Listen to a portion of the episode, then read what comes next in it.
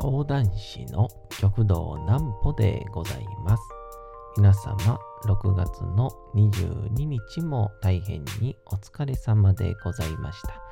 お休みの準備をされる方、もう寝るよという方、そんな方々の寝るおともに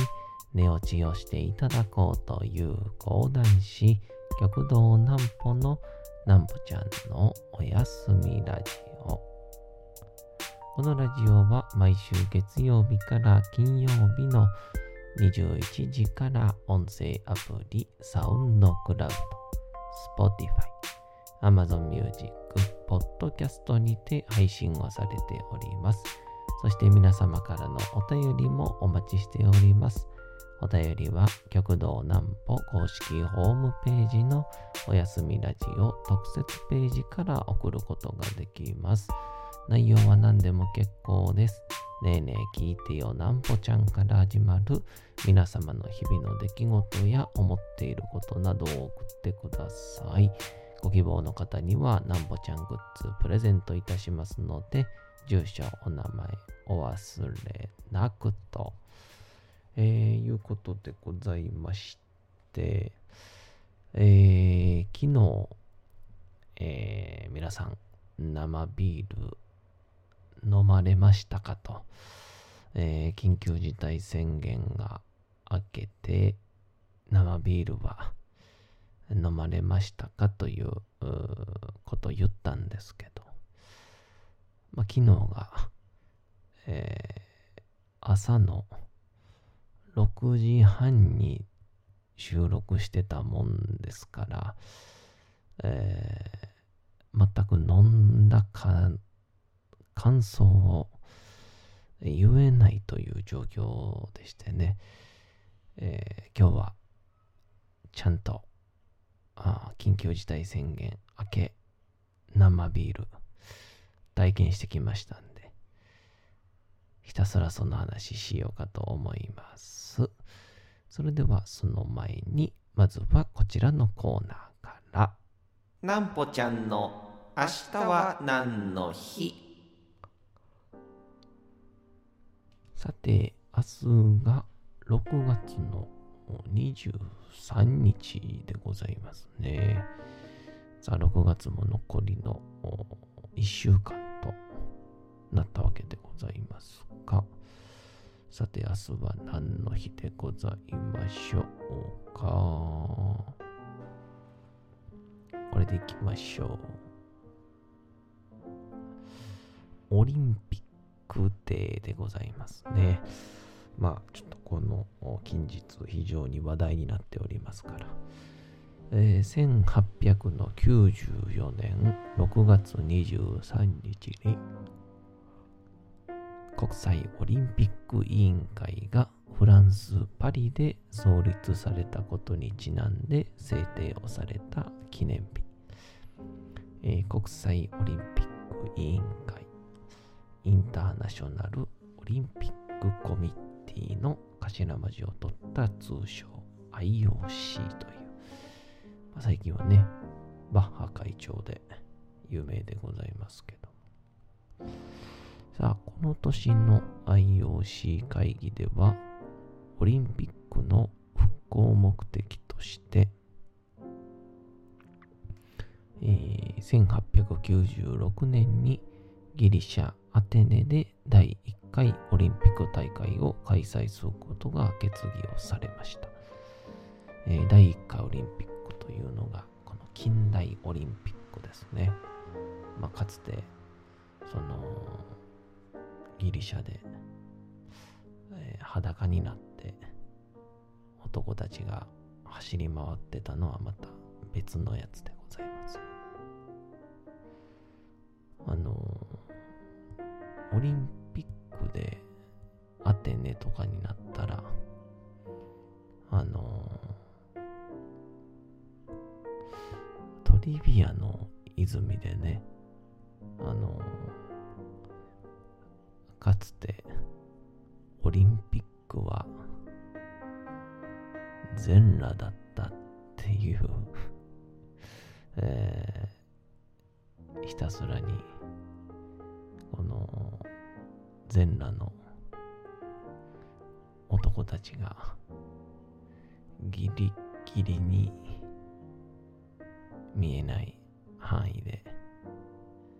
あのオリンピックをひたすら再現するっていうのでね、えー、99兵っていうね懐かしの兵ですけど。99兵に行ってタモリさんが何が何でも100兵に行かせなかったという、えー、そんなんがありましたけど。まあいよいよ。あトリビアの泉って多分100兵は出てないんでしょうね。確か。まあ、ちょっとトリビアの話も、また、できる時があればええかなとは思ったりしますけど、さあ、そんなんで、6月の20日に、えー、緊急事態宣言が明けまして、で、一応今回は、えー、4月の末ですかね、から、えー、お酒の提供は禁止ですよということになって、言うと4月の25日からでしたかね。確か24日に、なんなんの会って言って、ま極道南紀と、その日は極道南夜、あとは南雲兄さんと僕で、若手の会を千鳥亭で開きまして、で、まあ、おそらく今日がお酒飲めんのが当分の間、店でね、最後になるなっていう話やったんで、あのー、二軸城駅前の白木屋さんに行ったら、その日が、あのー、やけくそ半額セールみたいな感じで、もう明日から、えー、緊急事態宣言で店も閉めなきゃいけないから、えー、全品、ご飯からお酒からすべてが、え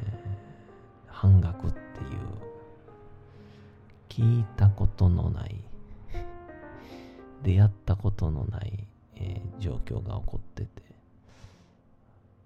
でその時ですかね。あの西九条の駅前にある白木屋さんなんですけど。これ保存ができへんからまた半額なんだろうと。だからあの生ものとか、まあ、保存の効かないものをちょっと頼んであげようよと。まあそんなんでえー、まあ、僕が食べたかっただけなんですけどお刺身とか頼んでて。で大体いつもこう、そういう同期とか、まあ、あうちの事務局の細田さんとか、まあ、そのあたりといつも飲むときは、えー、大体こう、焼酎のソーダ割りとか、水割りをボトルボトルで飲むんでね、ボトル半額なわけないよな、みたいな。あ、ボトルはね、あのー、別に緊急事態宣言開けても使えるわけですから。ちょっとダメ元で聞いてみようか、言って。で、ダメ元で、ボトルも半額ですかって言ったら、あのー、店員さんが、また多分店長さんでしょうね。と確認取ってきますねっていう、あの、店長さんがあの確認取るイコール、えー、まあおそらくエリアマネージャー しかないと。申し訳ないことしたなとかって言いながら待ってたら、えー、店長さん戻ってきまして、はい。行っちゃってくださいっていう。あのもう、やけくそ、丸出しの、はい、行っちゃってくださいっていうので、いや、これもう、あのー、今日はもうね、お金落としてなんぼやなっていう話になって、まあ、しこたま、まあ、最後の晩餐のように、えー、まあまあ、マスク会食ではありましたけど、楽しみまして。で、まあそこから約、えー、4月の末からですから、まあ約2ヶ月ですか。まあ居酒屋という居酒屋はほとんど閉まってて、で、いざ店が開いてたとしても、基本的にはお酒の提供もないっていうような状況で。で店で生ビールが飲める時が楽しみですねとかって言いながらいよいよこの前の日曜日に、えー、緊急事態宣言が明けまして、えー、もう生ビールをこんなに待ち遠しく思ったのはおそらく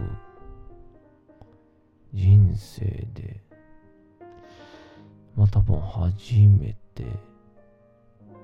ですよね。うん。まあ、生ビール、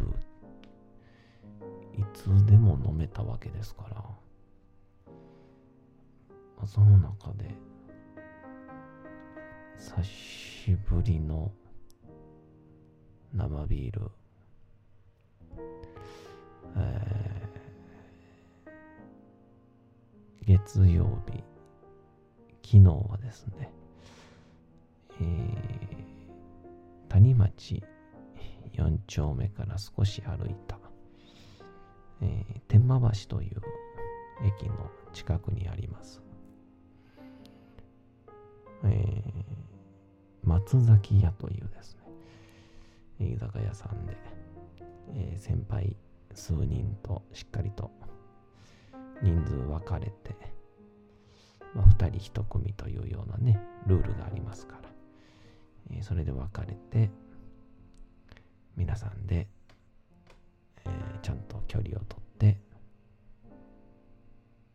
乾杯をいたしました。えー、今まで結構このメンバーで飲むときは、まあ、乾杯をして、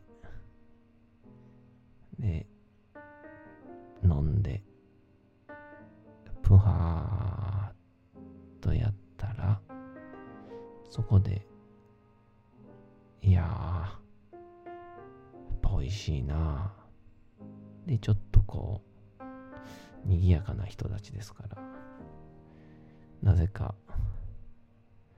大きめの拍手が起きて、そういや最近あれ大変やな。っていうトークが始まるんですけど、昨日に関しては、もう全員がもう、テーブルに生が運ばれてくるまで、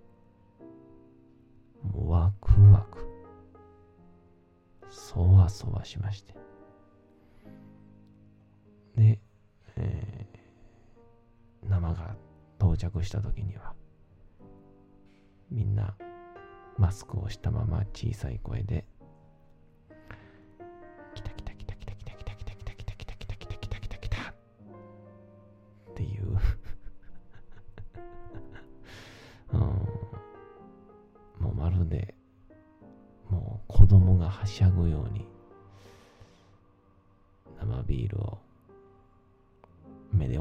まして。でいざいざ乾杯はね大きな声出せませんから。小さく小さく乾杯と。やってまあ一口飲んだ時ですね。全員が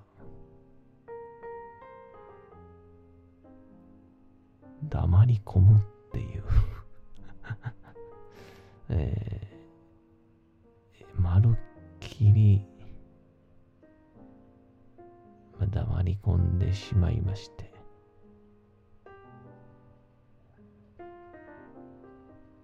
小さな声でありがたいなーっていう。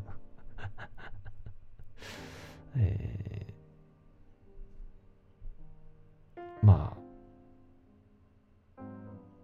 しょうね。その緊急事態宣言でアルコールがなかったという状況を知らない人があれを見たら、まあ、確実に、刑務所から出てきた集団に見えたんでしょうね。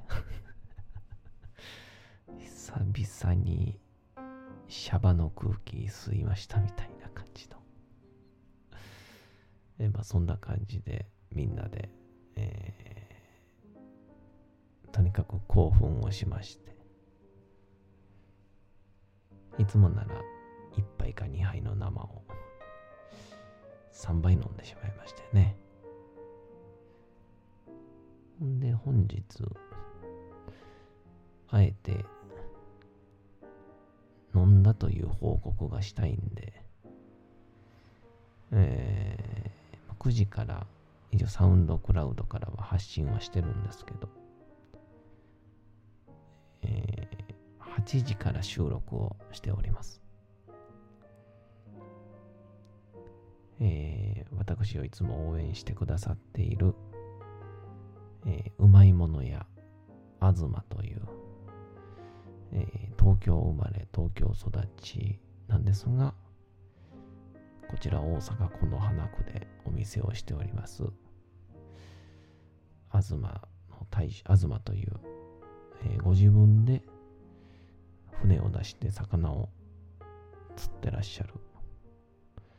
えー海鮮料理屋さんに行きましてもう最高の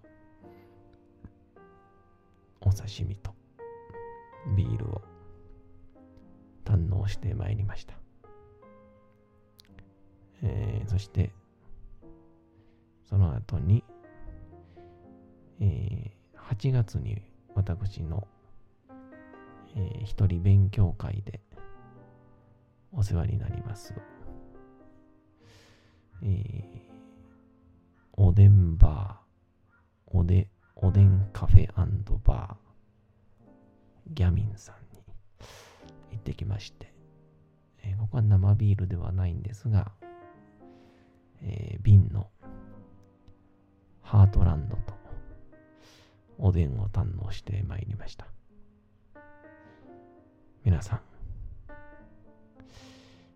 やっぱり今回学んだことは、酒はうまいはもちろんなんですけど、我慢っていうのも悪くないもんですね。えーお次のコーナー行きましょう。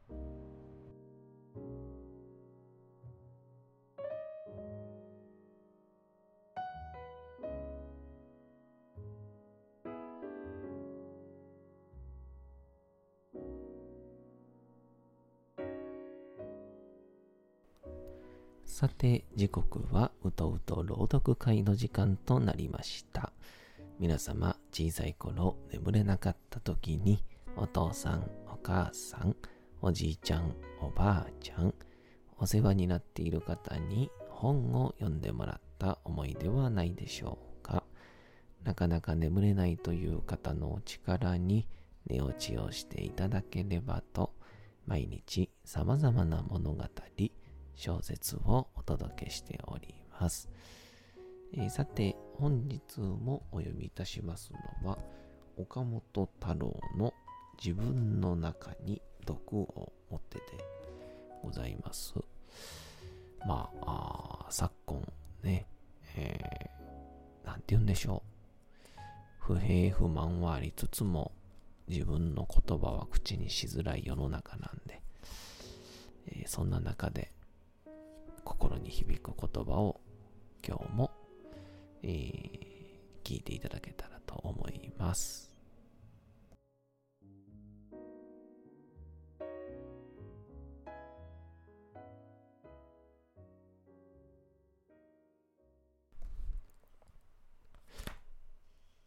自分の中に毒を持て。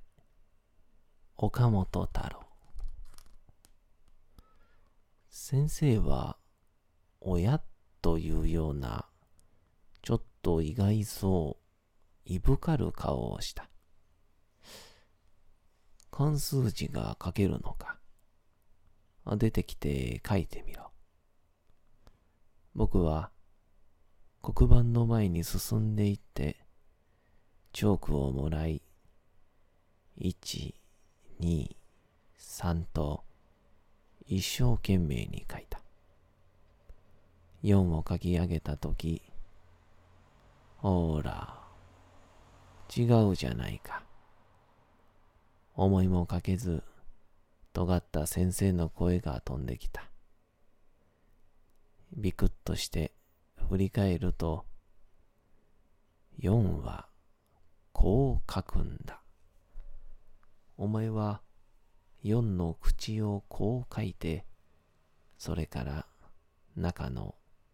るのような文字を入れたじゃないか。それでは違う。なんだ？書けないくせに。まるで悪いことをしたでように、肉肉しげに頭ごなし。僕は何で怒られたのかわからなかった。4は4だ。ちゃんと書けたじゃないか。書き順が違っていたら、それは本当は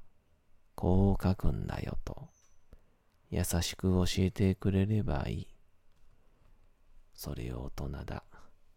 先生だと思って、威張り腐って。僕はそれ以来、その先生の態度を信用できなくなった。学校に行くのが嫌で嫌で仕方がない。母親は学校に行きなさいと怒る。家を追い出されると、小学校の一年坊主には、どこにも行き場所がないのだ。のろのろと歩く。いくらのろのろ歩いても、もうすぐ学校に着いてしまう。それで道端にしゃがみ込んで、暗い思いで小さなドブを覗き込んだ。細いドブに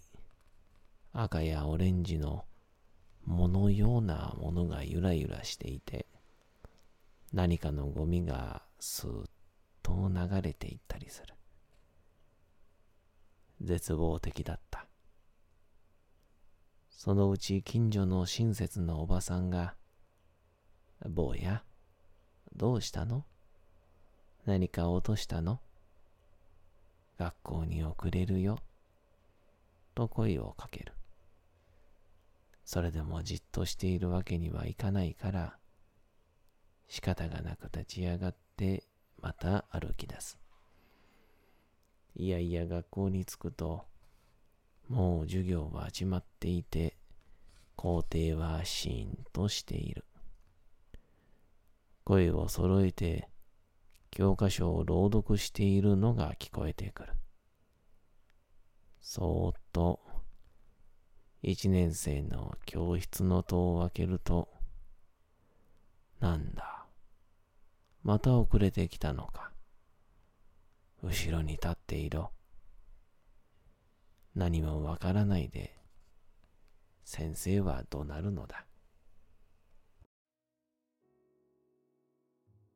さて、本日もお送りしてきました、なんぽちゃんのおやすみラジオ。というわけでございまして、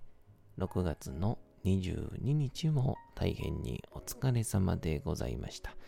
明日も皆さん、街のどこかでともどもに頑張って、夜にまたお会いをいたしましょう。なんぽちゃんのおやすみラジオでございました。それでは皆さん、おやすみなさい。すやすやすやーん。